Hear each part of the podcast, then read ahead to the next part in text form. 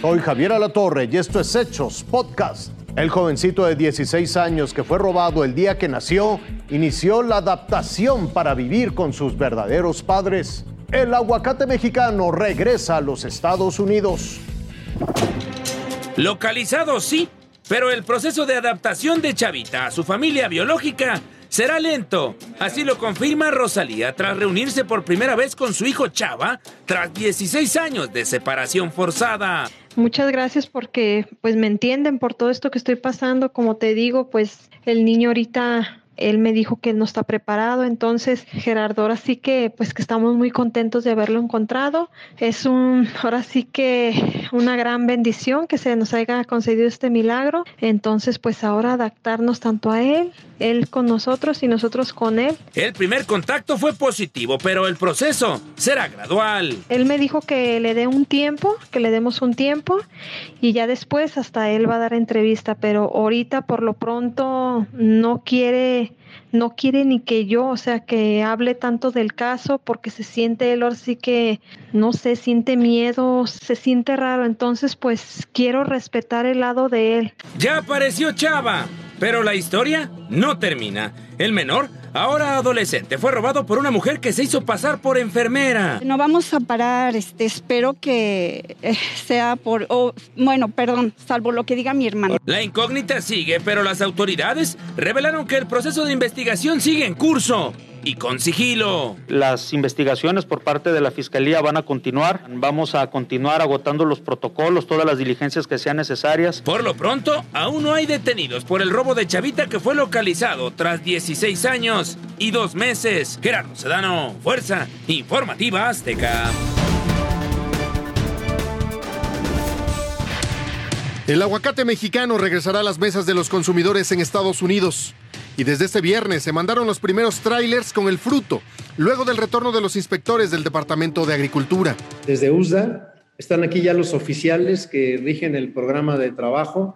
De inmediato, algo que preocupaba mucho era liberar la fruta que había en fríos. En este momento se van a liberar ya los trailers de regreso, ya salen para Estados Unidos.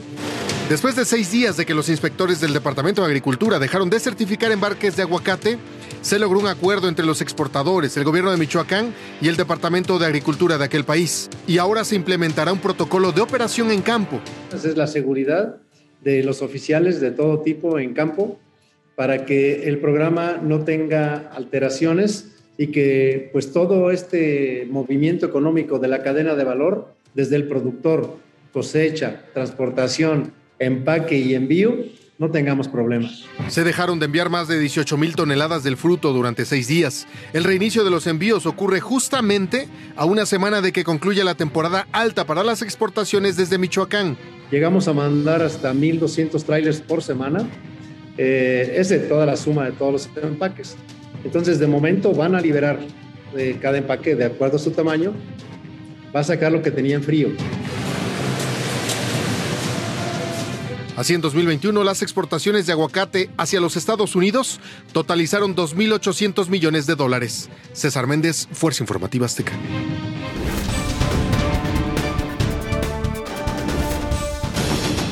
Tras una exhaustiva revisión en el penal de Aguaruto en Sinaloa, las autoridades hicieron hallazgos pocas veces vistos en un centro penitenciario en México.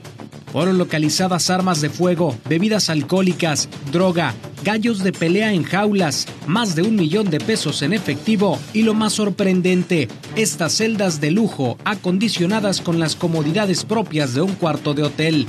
Se realizó una revisión más exhaustiva en una de las carracas, que son las eh, celdas donde están las personas privadas de la libertad o las personas que están purgando alguna sentencia. Se localizó una cavidad donde se localizaron siete armas cortas, seis armas largas.